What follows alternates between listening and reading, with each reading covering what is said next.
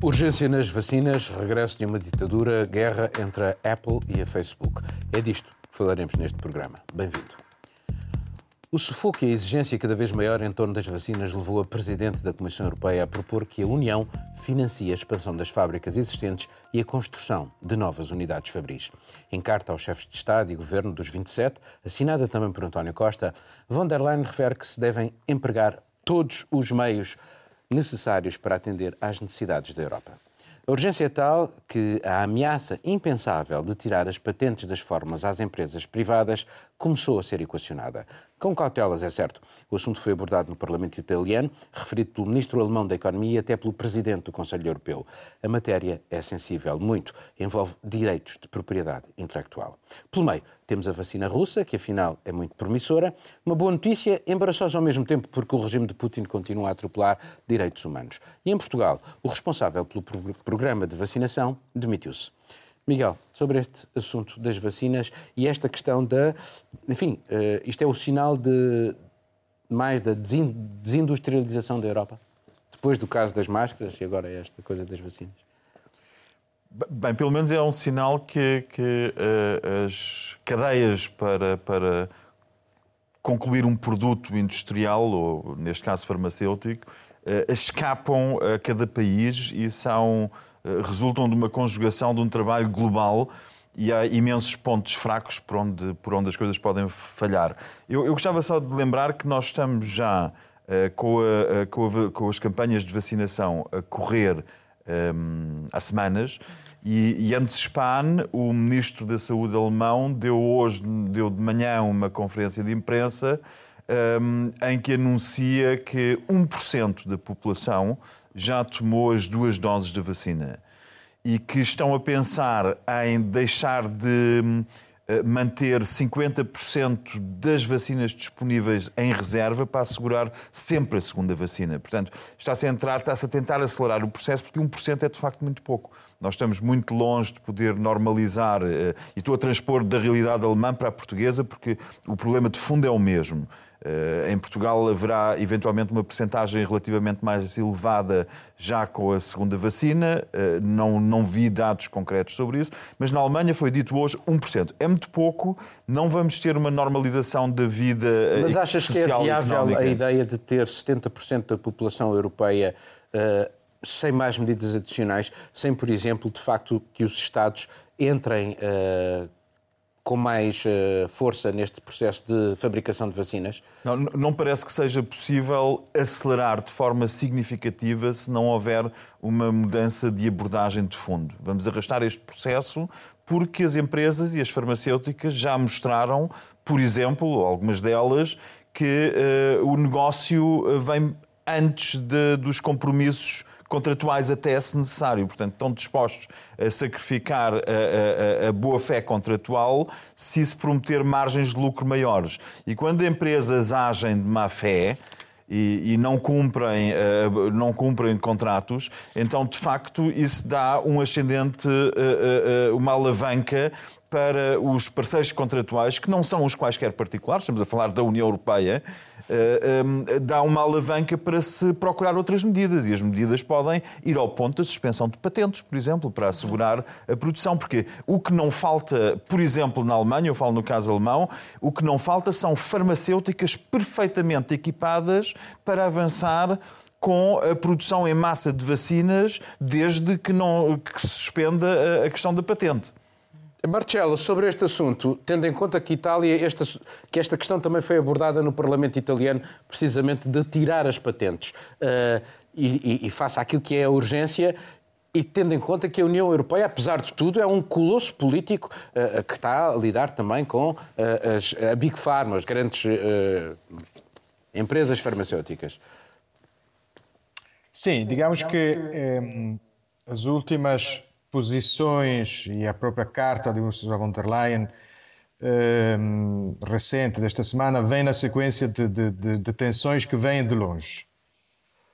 Um, houve, houve, uma tentativa mesmo de, de, de, fechar as exportações de vacinas para fora da, da União Europeia. O, o, o, grande rival foi, foi o, o Reino Unido Um, e, e, o que aconteceu, sobretudo na fronteira entre as duas Irlandas, uh, deixou muitas dúvidas, uh, muitas dúvidas sobre o futuro da, das relações entre a União Europeia e Reino Unido. Isso foi muito criticado também em Itália. Uh, não, foi, não foi um episódio bonito. Nós uh, insistimos muito nas negociações com o Reino Unido uh, para manter este corredor aberto entre as duas Irlandas e fomos os, os primeiros, como União Europeia, que, que tentamos fechá-los. Um, e demonstrando, no fundo, que podíamos muito bem pôr de lado os princípios nobres que nos tinham levado a, a insistir para manter para manter as fronteiras abertas entre, entre as duas Irlandas. E foi, o que acho. A dizer, no fundo, um... Marcelo, o que estás a dizer, no fundo, é que uh, todo este processo tem sido muitíssimo mal gerido por von der Leyen, que, por acaso, tem feito, dado uma série de entrevistas a vários jornais europeus, provavelmente para tentar dourar um bocado essa imagem que uh, parece estar a empalidecer. Eu não, eu não sei se foi muito mal gerido. Uh, o que acontece? Este nervosismo da Alemanha vem de longe. Nós sabemos que há umas semanas houve uma polémica. O Der Spiegel publicou um, um artigo em que, em que acusava a União Europeia de estar a atrasar a, ah, a compra de mais vacinas da Pfizer, por exemplo, BioNTech, que é alemã, eh, para, para favorecer a Sanofi, que era a empresa francesa, que, que estava a trabalhar numa vacina, atrasou muito na, na corrida para a vacina. Um, e portanto sabemos que existe este, este nervosismo. O ministro, o ministro da, da Saúde alemão é um de, do, parece um, uma figura muito popular na Alemanha que puxa muito. Tivemos um, eh, o caso dos 30 milhões de doses que a Alemanha uh, queria comprar fora do contrato com a União Europeia, que também deu muito que falar e que e no, afinal levou também a que a União Europeia no conjunto comprasse mais 100 milhões de doses. Portanto, existe esta, esta tendência da, da, da, Alemanha a fazer dar o passo em frente que acaba no fundo por reequilibrar as, um, uh, os pesos entre a União Europeia e os outros países rivais, concorrentes na, na compra destas vacinas. Bom, Marcelo, é, deixa-me passar que, agora uh, numa questão de gestão de tempo aqui à Catarina. Catarina, esta questão, mais uma vez, da, que o Miguel também aflorou, de, dos negócios uh, estarem primeiro em vez do interesse uh, público. um, ehm, mas, ao mesmo tempo, o facto disto ser falado é falado para pressionar indústri eh, a indústria farmacêutica uhum. e para estar parar como ameaça, ou de facto estamos numa situação em que uh, este cenário tem que começar a ser equacionado de uma forma muito das patentes, realista. Das patentes, é isso. Das patentes, tirar as patentes às, às, às empresas e, e, poder, poder ser a parte pública, os países uh, a fabricar esta vacina, porque que a, que a humanidade precisa. Nós estamos, num, como já dissemos em programas anteriores, estamos numa situação em que foi tudo feito eh, a uma velocidade brutal eh, devido à situação de saúde pública em que nos encontramos. As empresas tiveram que trabalhar rápido, a Comissão Europeia teve que trabalhar rápido, os, os Estados-membros tiveram que trabalhar rápido eh, é, e, é, natural que neste processo houvessem alguns erros. E, o problema destes erros, neste momento, é que estes erros estão a tirar vidas a, a pessoas, não é? A, a todos nós. E não só isso, este assunto das patentes também é interessante, tendo em conta o impacto que estes atrasos na União Europeia podem ter nos países fora uh, do continente.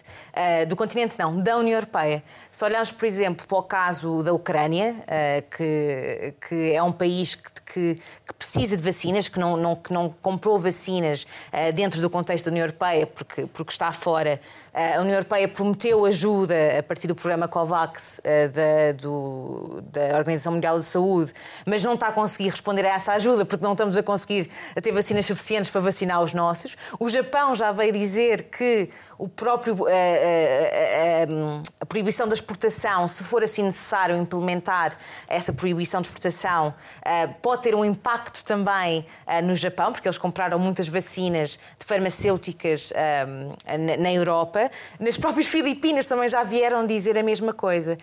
Portanto, o que nós temos que pensar é, nós na Europa estamos a ter um atraso brutal, está a ter um, impacto brutal. Nós, acho que os dados neste momento é que vacinámos 3%, não é? Compara com o Reino Unido, que vacinou 15%, e os Estados Unidos 8% ou 10%. E Israel... E Israel, muito mais. Portanto, está a ter um impacto brutal.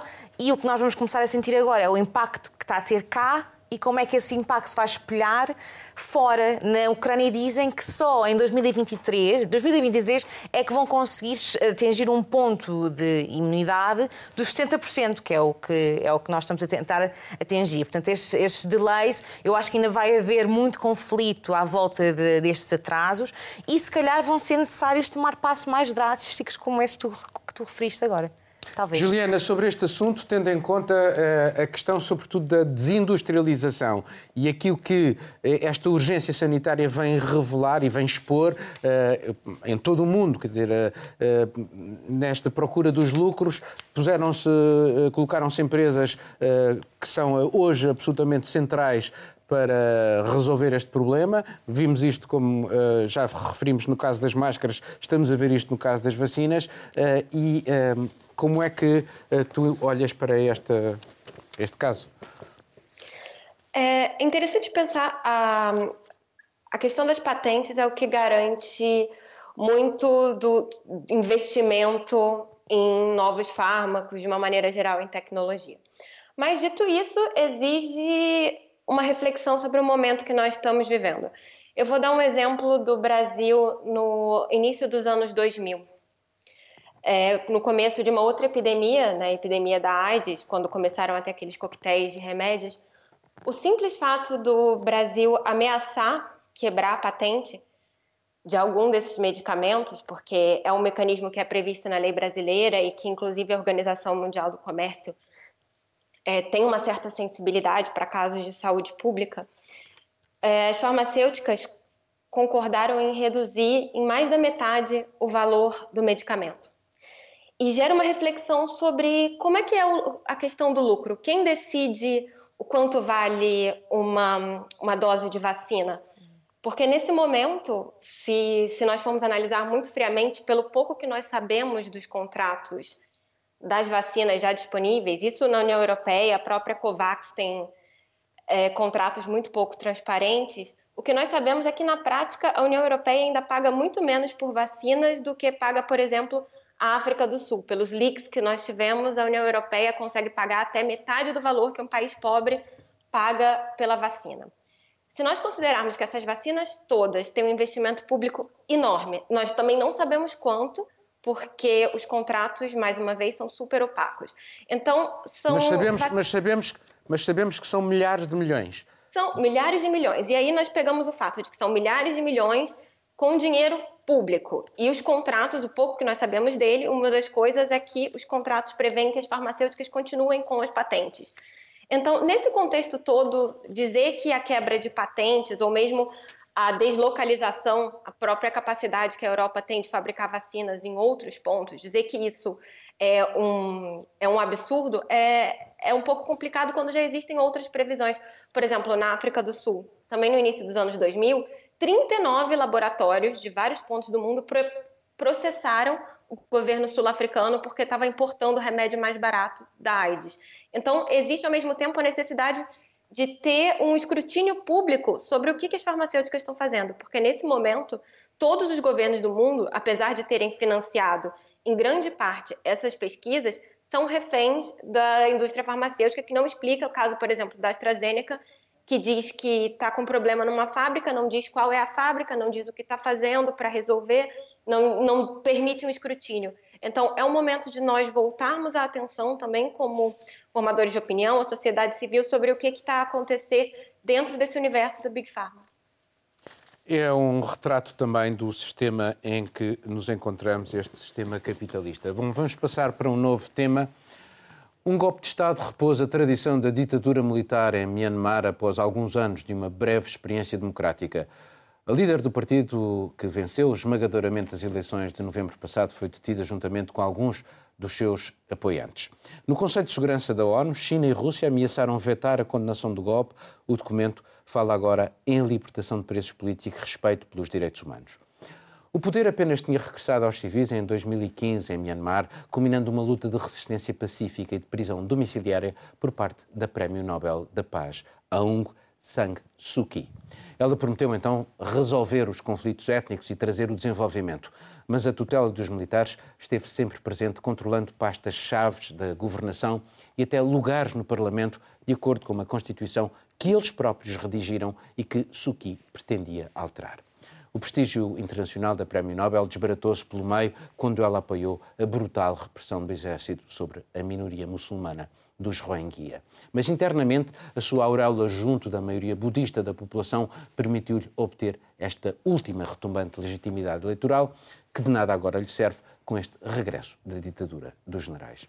Catarina, sobre isto, uh, enfim, era uma democracia peculiar, já de si, uh, e, e, pronto, e depois há esta, esta, esta, esta, esta resolução a meias tintas do Conselho de Segurança, estes equilíbrios todos, sendo que Suki também enfim, empalideceu muito, manchou muito a, a, a auréola que tinha. Ela estava ao nível Sim. de um Václav Havel ou de, um, ou de um Nelson Mandela e eu acho que ela desbaratou completamente isso.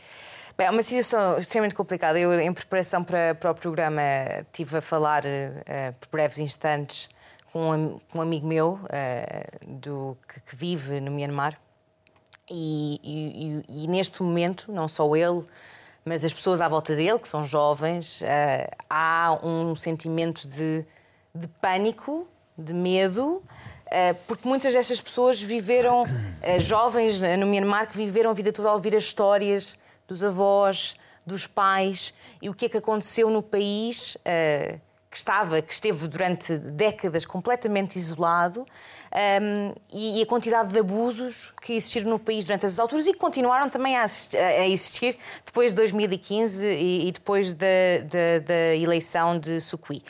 Um, portanto, há um estado de pânico, há um estado de medo. Foi uma interrupção de uma transição uh, para a democracia. Portanto, podemos dizer que já estava ali uma democracia em construção, mas isto é uma interrupção brutal. Um, e vemos também o facto dos militares terem 25% do Parlamento, não é? 25% Sempre. do Parlamento. Garantido. Garantido.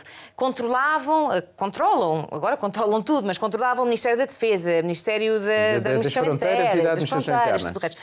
É, sempre tiveram uma presença brutal no país e isso não, não, não evaporou quando a uh, Sukui vem ao poder, um, ou só sobe ao poder.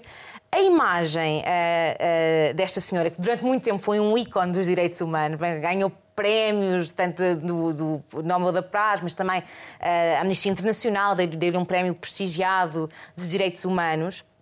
A imagem dela foi aos poucos um, ehm, sendo perturbada por algumas coisas que ela disse. A convivência fez, com os militares. E a própria convivência com os militares e se calhar também um certo jogo político da parte dela em que se calhar, talvez, estão a assumir que ela poderia até não concordar com certas coisas que estavam a acontecer no país dela em relação aos direitos humanos e não disse e silenciou Uh, o assunto com receio também do que lhe podia acontecer. Não esquecendo que isto é uma pessoa que esteve décadas em prisão domiciliária, 15 anos, 15 anos uh, em prisão domiciliária.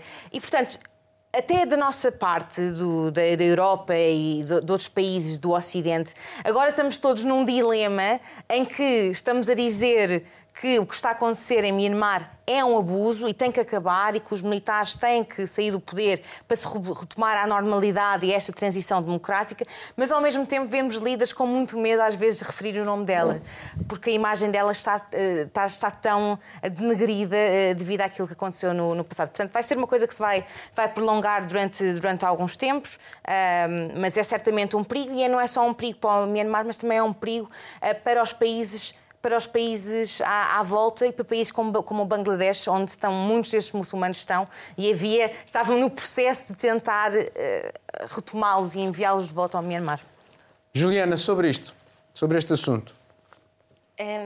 Acho interessante nós pensarmos que esse é um golpe de Estado no, no estilo mais clássico, né? bem dos livros. Chegam os tanques para ocupar o parlamento. Ficou, inclusive, célebre a imagem da professora de ginástica numa live e os tanques passando atrás, enfim. Coisas de um golpe de Estado. Mas golpe de Estado anunciado. Golpe de Estado anunciado. Sim, anunciado. Todo mundo, de alguma maneira, esperava. Agora, sobre a Aung San Suu Kyi. É, apesar dela ter perdido muito do prestígio internacional dela quando ela não só não condenou a limpeza étnica da minoria muçulmana rohingya, ela também foi até a Haia defender ativamente os militares, então não foi só não condenar, ela esteve presente em Haia defendendo isso, dizendo que não estava acontecendo isso. Ao mesmo tempo que isso foi muito ruim para a imagem internacional dela, internamente não mudou nada porque é, é interessante que em Myanmar, um país de maioria budista, existe um sentimento realmente de não pertencimento daquela minoria étnica muçulmana.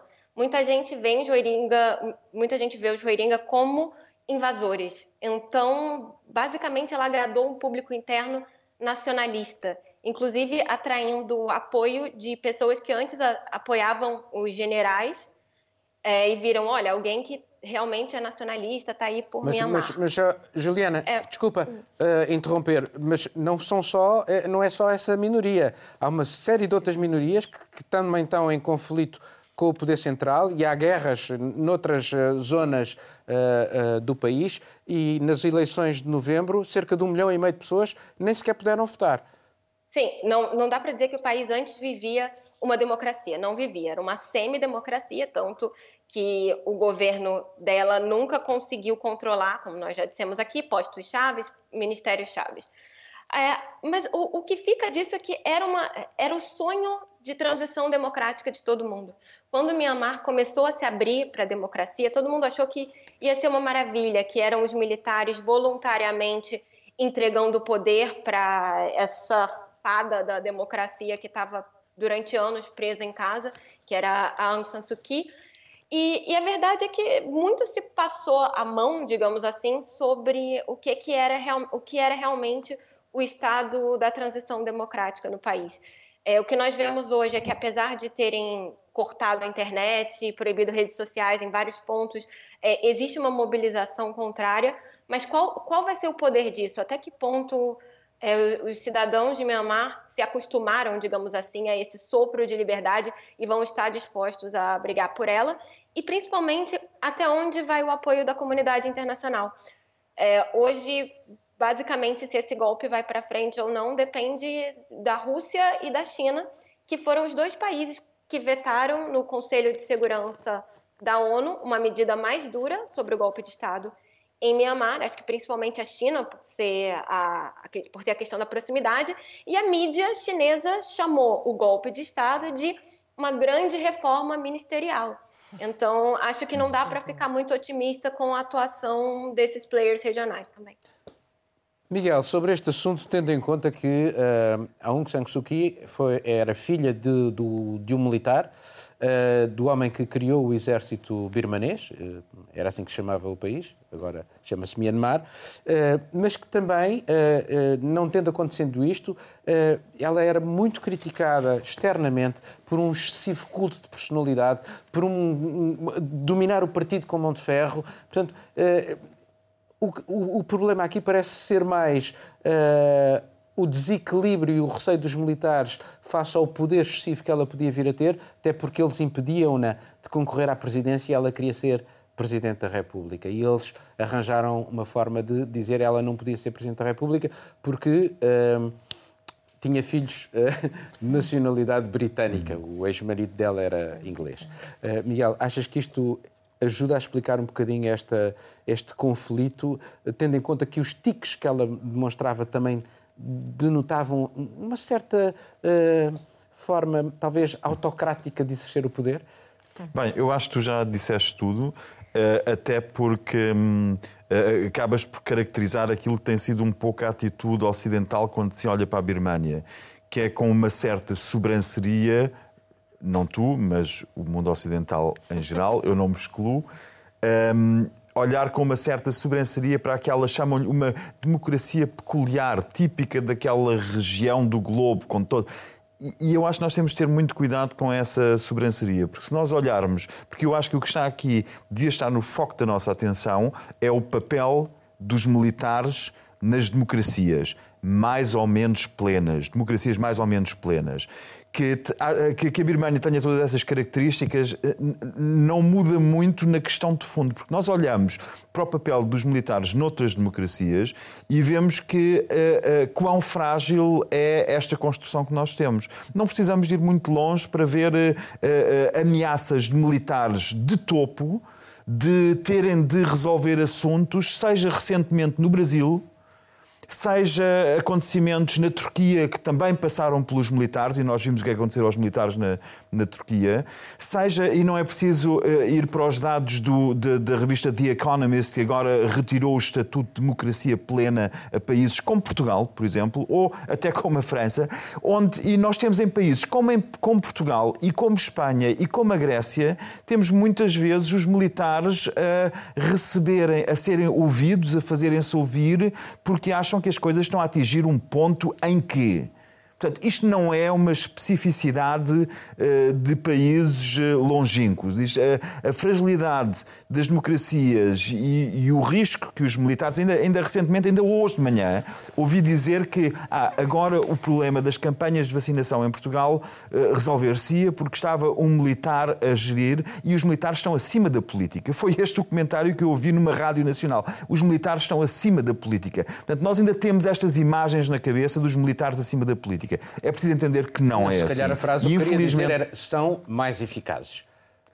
Certo, certo, mas eh, suspenderes a democracia também há uh, uh, pessoas que se, uh, que se proclamam democratas que dizem que muitos problemas se resolviam se suspendesse a democracia. Sim, mas neste, Nós caso, a viver... neste caso de Myanmar, a Constituição foi elaborada pelos militares. Eles elaboraram esta Constituição para poderem poder, é? admitir é? a abertura do, do, do, país a uma via democrática. A influência e a presença de princípios que, de militares nas Constituições também tem alguma tradição na Europa.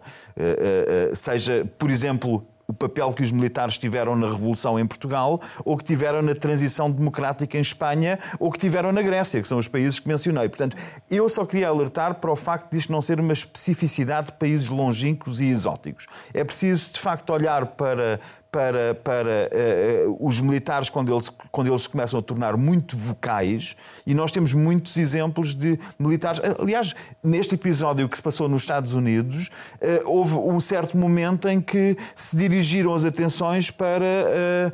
Para o que os militares iriam fazer se. Miguel, mas também temos que ver que há uma diferença entre aquilo que está a acontecer, por exemplo, na, em Myanmar, nesta altura em que estamos a falar de militares que foram acusados de genocídio, não é? De genocídio. Aliás, nós tivemos jornalistas da Reuters, por exemplo, que foram presos porque cobriram um massacre cometido por militares. Não podemos, eu acho que não podemos comparar, eu percebo o que estás a dizer, mas não podemos comparar aquilo que está a acontecer, militares acusados com genocídio, com militares com demasiado Ninguém, Não estou a querer comparar o é? incomparável, estou só a dizer que, por eh, exemplo, na Venezuela, sabemos, se quiseres Sim. ir para um país mais pacífico, onde uh, não nos temos tanto que deter com valores ocidentais dos quais estamos tão orgulhosos, mas na Venezuela sabemos bem que se mantém no poder Nicolás Maduro porque tem o apoio dos militares e acabou-se. E se não tivesse o apoio dos militares, tinha ido com a vaga norte-americana que o quis correr com, do, com, do poder. Mas também tem da Cuba, uh, da Rússia e da China. Marcelo, sobre este Esse assunto ponto. de Myanmar.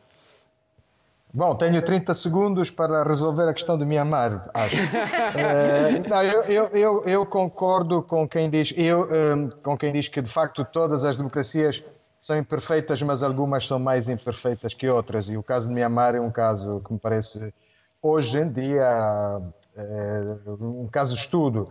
O que os militares fizeram foi, para já, revelar um desprezo profundo pelas instituições muito frágeis que eles próprios contribuíram a, a criar depois do golpe e depois da abertura de 2010. Um, o, o, desprezo pela, pela inteligência da opinião pública nacional e mundial, neste momento Aung San Suu Kyi, ou San Suu Kyi, como parece que se pronuncia, uh, fica uh, em regime de detenção pela importação ilegal de walkie-talkies, que Parece 10, 10 walkie-talkies. São 10, de facto, deve ter vendido na Feira da Ladra, não sei. Um, e, e, atenção também um, às, relações, às reações internacionais, porque esta falsa abertura democrática dos militares de Myanmar uh, serviu para abrir o país às relações com uh, os países da área e com o Ocidente e sair um pouco do abraço mortal da China que é o grande aliado regional e que tem grandes interesses. Myanmar é, no fundo, uh, para o quintal, a China. O quintal é, chinês.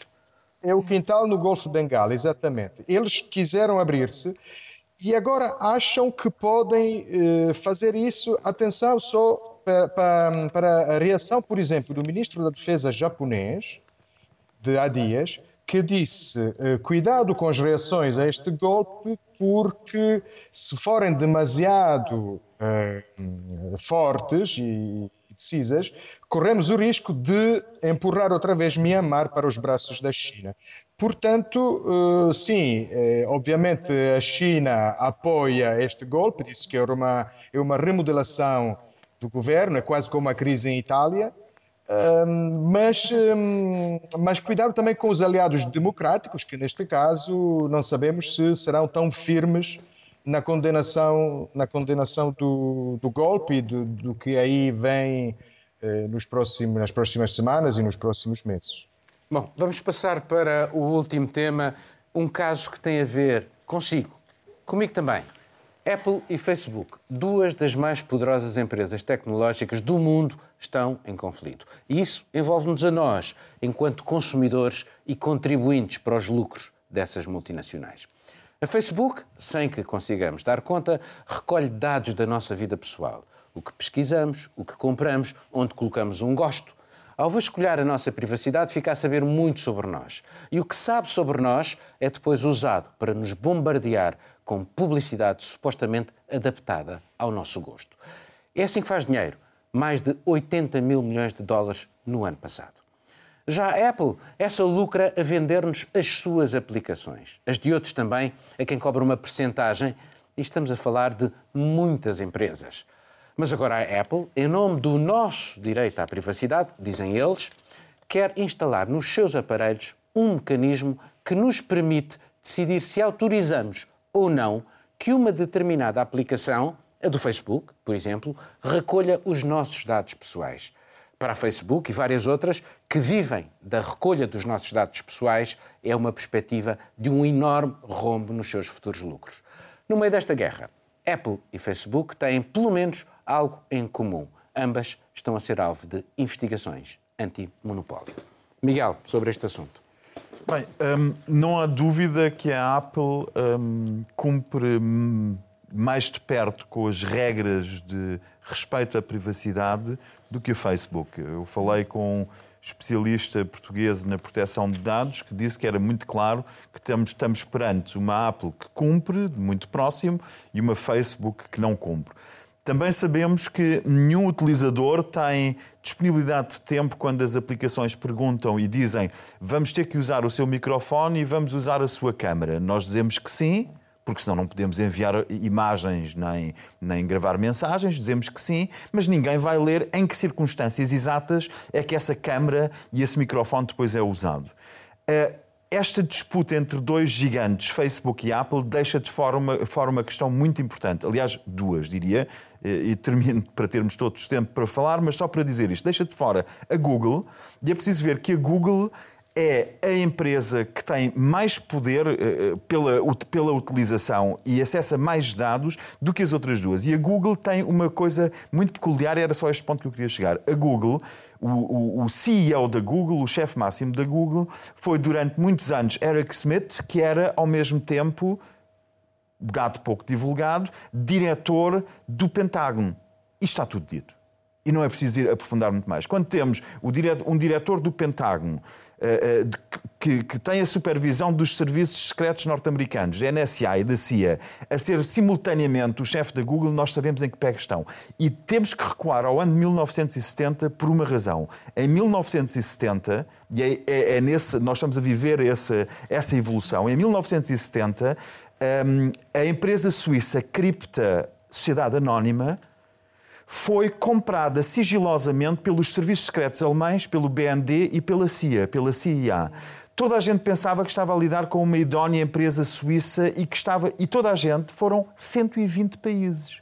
Portugal comprou aparelhos da cifra que usa no Ministério dos Negócios Estrangeiros para todas as comunicações, como 120 outros países também, compraram uma empresa suíça que se chama Cripta, que se pensava que, que fazia sistemas de codificação, só que os reais proprietários, sabe pessoas, foram o NSA e a CIA. Portanto, isto é para dizer que nós temos de ter consciência de uma coisa, seja nos anos 70, nos anos 80, nos anos 90, a nossa informação que nós trocamos, seja por via telefónica, através de codificadores ou através da internet, se desperta através de certos mecanismos, eh, se levanta suspeitas que estão bem definidas, são, estão a ser ouvidas e, e, e, não estão protegidas. E pensar o oposto é um pouco uh, usar olhos cor-de-rosa.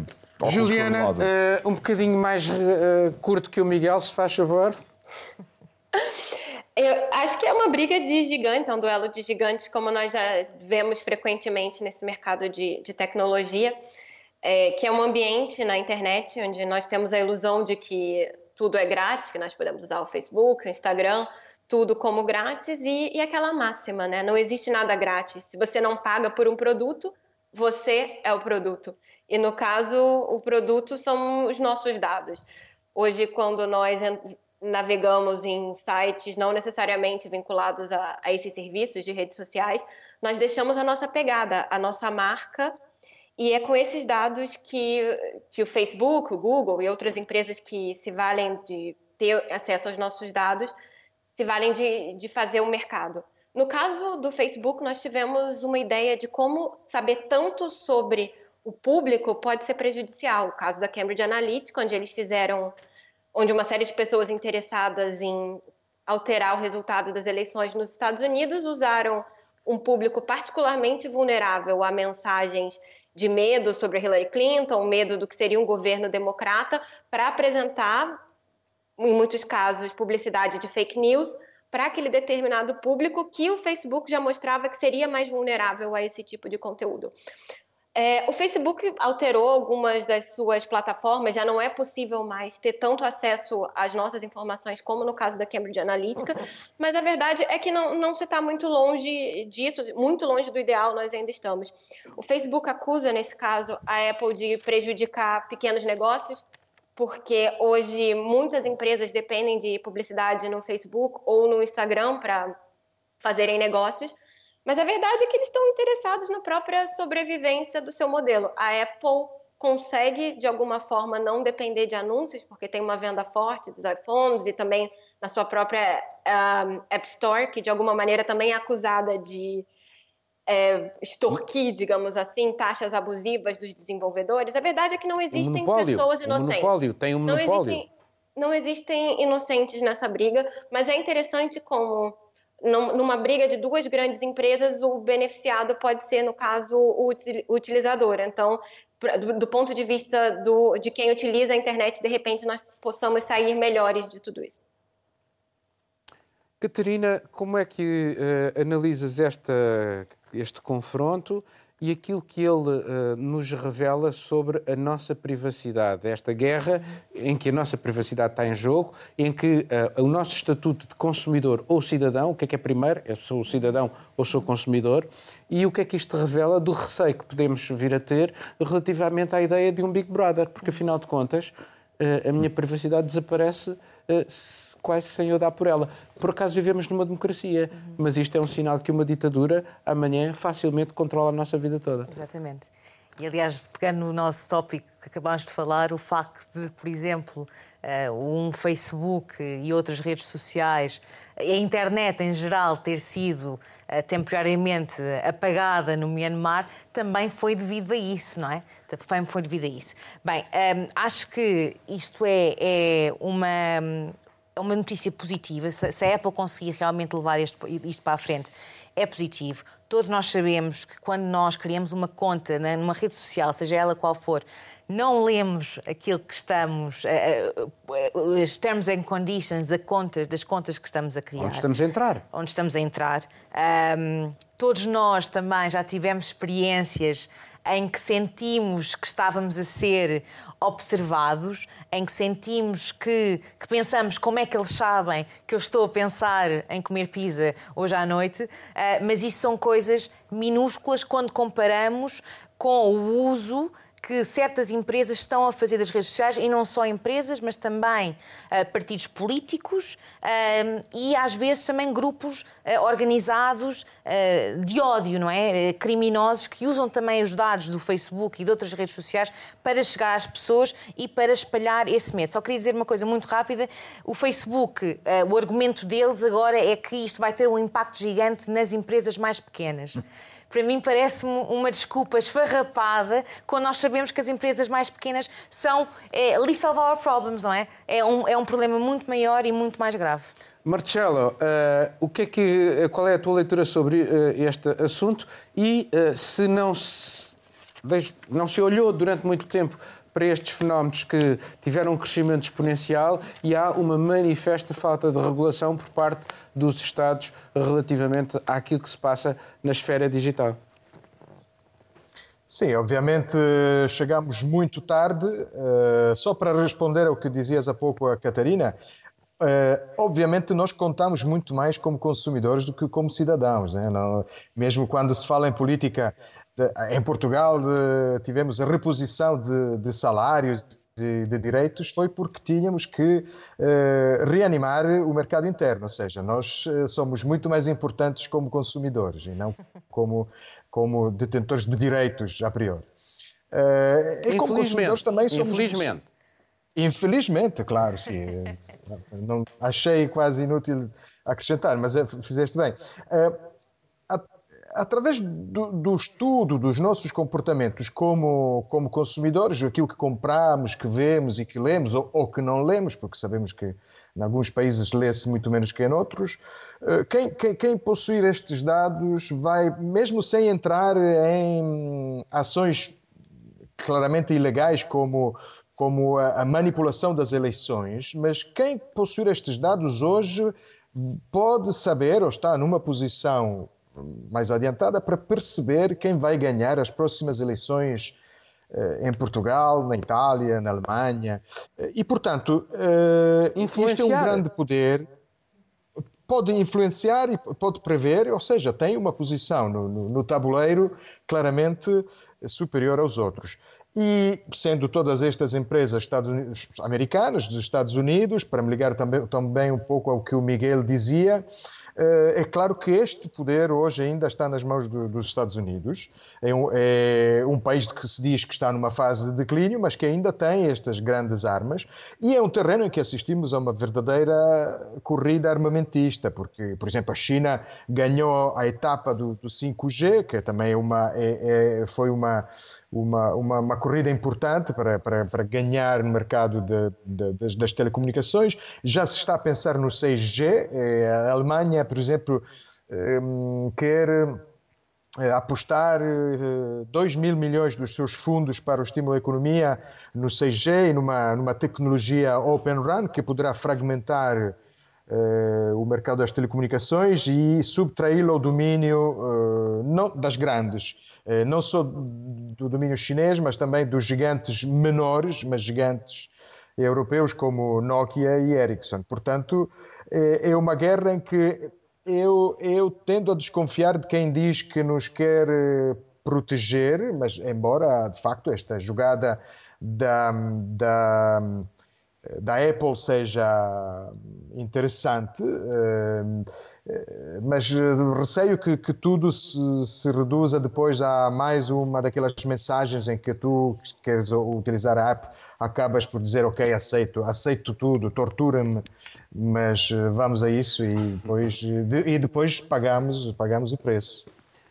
Já agora não saias daí, estamos mesmo no fim do programa. O que é que uh, abordaste aqui de Portugal enquanto correspondente da imprensa italiana? Uh, ainda a gestão da pandemia e ainda análises da, do voto do voto das presidenciais. Catarina? Só pandemia, não fiz mais nada, não tenho feito mais nada há um mês. É só isso mesmo, pandemia. Juliana? É, pandemia também, e assim como o Marcelo, também fazendo um material de análise das presidenciais ainda. Miguel? Eu tive muitos uh, contactos de televisões e rádios alemãs por causa do avião com 27 militares, médicos e enfermeiros alemães que vieram para Portugal. Uh, estavam muito interessados. Eu tentei sempre passar a mensagem que uh, era um gesto de solidariedade muito bonito, mas que nos últimos anos foram milhares de médicos e enfermeiros que emigraram para a Alemanha e que são esses que em parte fazem falta. E que era talvez bom ter uma coisa em conta quando se enaltece a solidariedade deste segundo momento. Obrigado a todos e aqui terminamos este programa. Mundo Sem Muros regressa dentro de uma semana. Tenha dias felizes.